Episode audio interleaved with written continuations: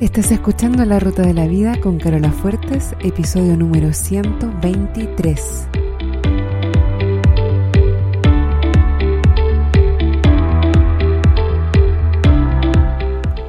Porque lo importante no es el destino, lo importante es el camino.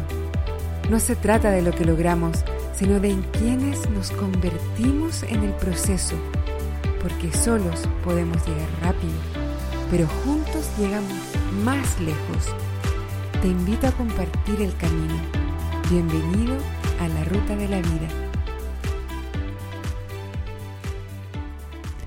Hola a todos mis compañeros en este viaje, ¿cómo están? Todos ustedes espero que estén súper bien, que estén amando y disfrutando cada momento, cada situación que se te presenta en la vida. ¿Por qué no?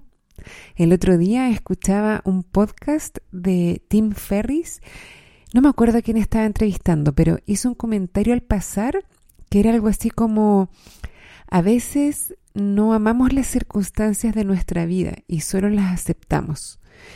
Y tuve que parar porque por primera vez realmente me cayó la teja, como decimos acá en Chile, o caí en la cuenta de que amar no es algo que nos pasa, es algo que elegimos hacer, es algo que practicamos, algo que deliberadamente podemos escoger en todo momento o no, pero no es algo involuntario, aunque a veces así parece. Cuando él lo dijo fue como, claro, a veces no te gusta lo que te pasa, y es como si fuera inevitable que no te gustara algo, pero yo me pregunto, ¿por qué elegimos no amar lo que sea que nos pase? ¿Por qué no optar por deliberadamente amar cada instante, cada detalle de nuestra existencia? Bueno, creo que esto da para un episodio completo y tal vez más adelante lo puedo hacer. Si te interesaría, mándame un mensaje por Facebook o por mail a carola.larutadelavida.com. Pero por ahora espero que estés amando a propósito y deliberadamente cada detalle y cada instante de tu vida. Vamos con el tema de hoy, que es cómo superar el dolor. Me refiero tanto al dolor físico como al dolor emocional. Primero, ¿qué es el dolor? Primero, obviamente, le pregunté a Google y esto es lo que me contestó. Tenemos dos em, significados principales de la palabra dolor. Y el primero es percepción sensorial localizada y subjetiva que puede ser más o menos intensa, molesta o desagradable y que se siente en una parte del cuerpo. Es el resultado de una excitación o estimulación de terminaciones nerviosas sensitivas especializadas. Y la número dos es sentimiento intenso de pena, tristeza o lástima que se experimenta por motivos emocionales o anímicos. Ok, entonces, el dolor cuando se trata de dolor físico, lo vamos a poner en el modelo en la línea de la C, de la circunstancia. Si no sabes de qué estoy hablando cuando digo modelo, por favor escucha el episodio 90, ahí lo explico en detalle. ¿Ok? Pero por ahora vamos a continuar como si ya lo hubieses escuchado. Entonces, si es dolor físico, decimos que va a ser una circunstancia. Si bien no lo podríamos demostrar en un juicio, supongamos que tuviste un accidente o una cirugía o te golpeaste o cualquier situación que te está generando dolor y que no puedes controlar que ese dolor exista, excepto con medicamentos o con alguna técnica de meditación súper ultra avanzada. Si se trata de dolor emocional, entonces lo vamos a poner en la línea de la S, que sería un sentimiento. Pero veamos primero la primera situación, cuando se trata de dolor físico. En dolor físico es una sensación en el cuerpo, ¿cierto? Que viaja al cerebro y entrega un mensaje. Eso es todo. Es una circunstancia y es completamente neutra. Pero ¿cómo? Ya puedo escucharte reclamando. ¿Cómo el dolor va a ser neutro? Hemos dicho que si encontramos tan solo una persona que no esté de acuerdo con tu juicio respecto de algo, entonces definitivamente es una circunstancia y es neutra, ¿verdad? Bueno, existe mucha gente que disfruta con el dolor, que incluso se autoinfligen dolor.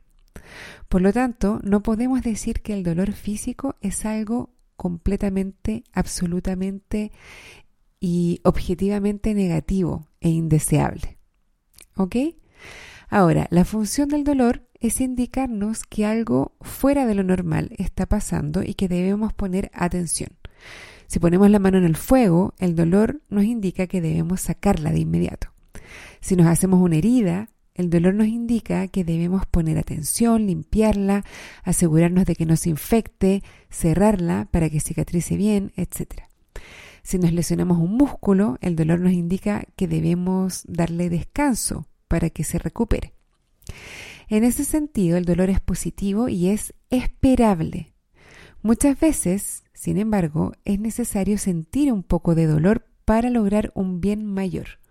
Por ejemplo, si nos tienen que extraer sangre para un examen, si nos tienen que hacer una cirugía para reparar algo que no está bien, si nos tienen que sacar una muela. Todos esos son dolores que son inevitables, excepto que eh, usemos anestesia o analgésicos, pero el dolor en el fondo va a estar igual presente, solamente que lo vamos a estar eh, anulando o tapando con estas cosas. Y es un poco el costo de este bien mayor. Antes que todo, hoy en día tenemos el privilegio que no tenían nuestros antepasados de contar con esos analgésicos, con anestesias y tratamientos del dolor que nos alivian muchos de estos dolores y que eso es maravilloso. Pero aún así hay veces en que igual sentimos el dolor físico y a esas veces es a las que me voy a referir ahora, cuando inevitablemente sentimos este dolor físico. Entonces, continuando con el modelo, si el dolor físico va en la C de la circunstancia, esto nos va a gatillar un pensamiento respecto de ese dolor. Este pensamiento puede ser negativo o positivo. Pensamientos negativos como, por ejemplo, esto es terrible, no debería doler tanto. ¿Por qué me tiene que pasar esto a mí? ¿Por qué me duele tanto? Algo debe estar terriblemente mal. Solo quiero que pare de dolerme tanto. No quiero que me duela. Todos esos tipos de pensamientos que son como de como negativos, ¿no es cierto? Van a crear emociones como frustración, rabia, angustia, tristeza, desesperación, miedo, lástima, que solo van a empeorar la situación. Y las acciones que se derivan de estas emociones van a crear resultados que solo van a reforzar el pensamiento original. Es lo que llamamos un círculo vicioso.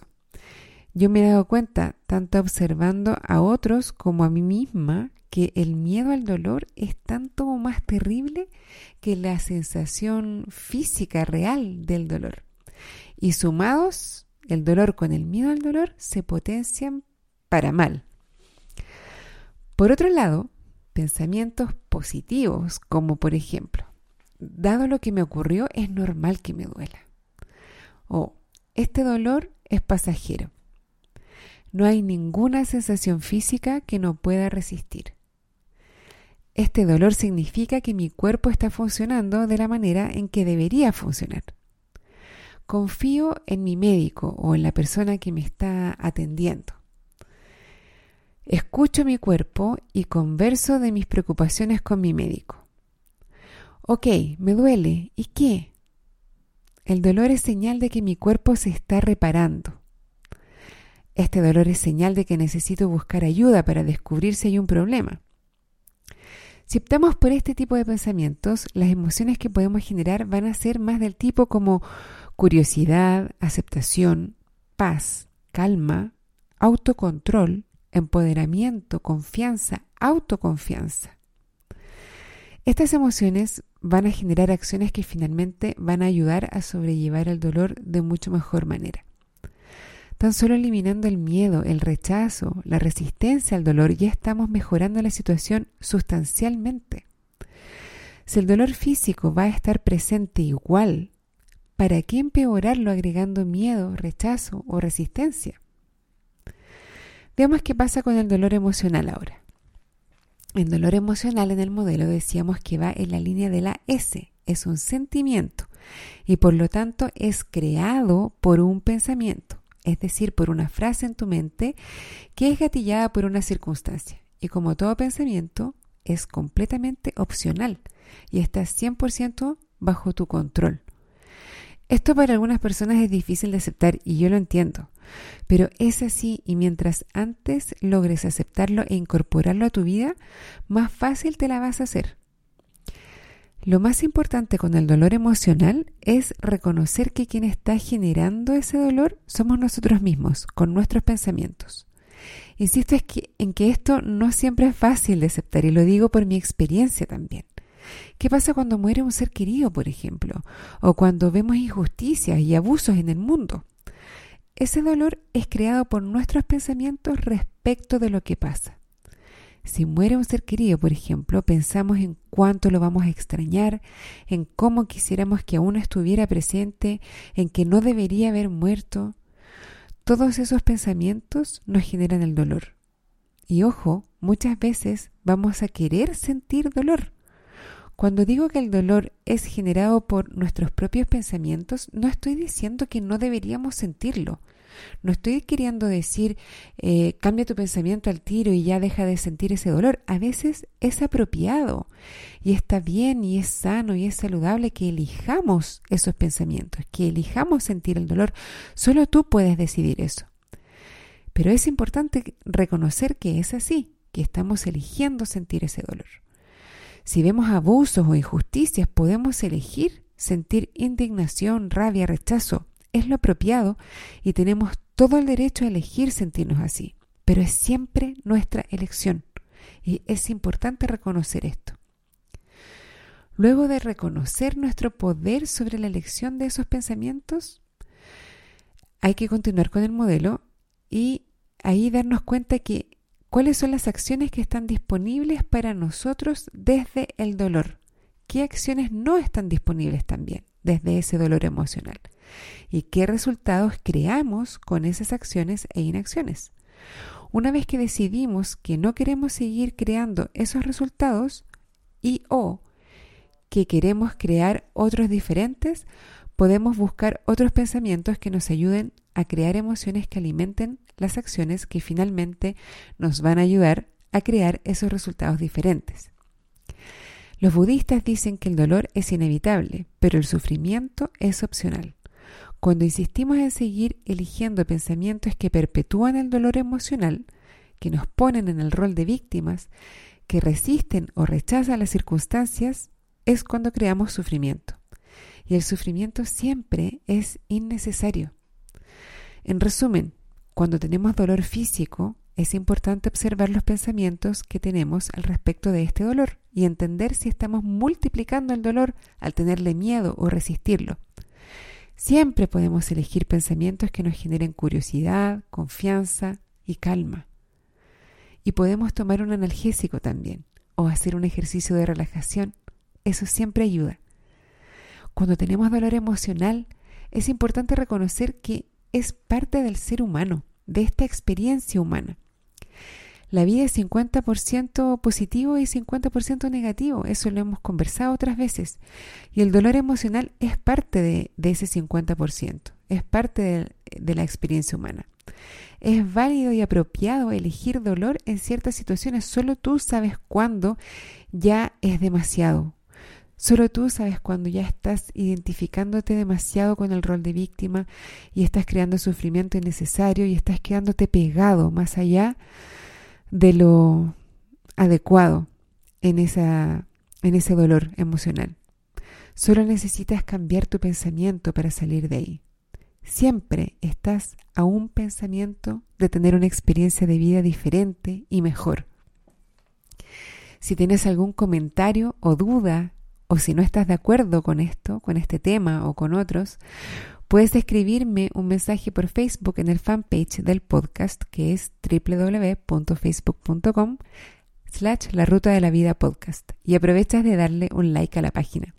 Esta vez quiero saludar a Ana Freile de Ecuador por mandarme un mensaje por Facebook que no lo voy a leer en voz alta porque ella me lo mandó en privado. Si estás escuchando, Ana, te pido que por favor me dejes una recomendación en la página también.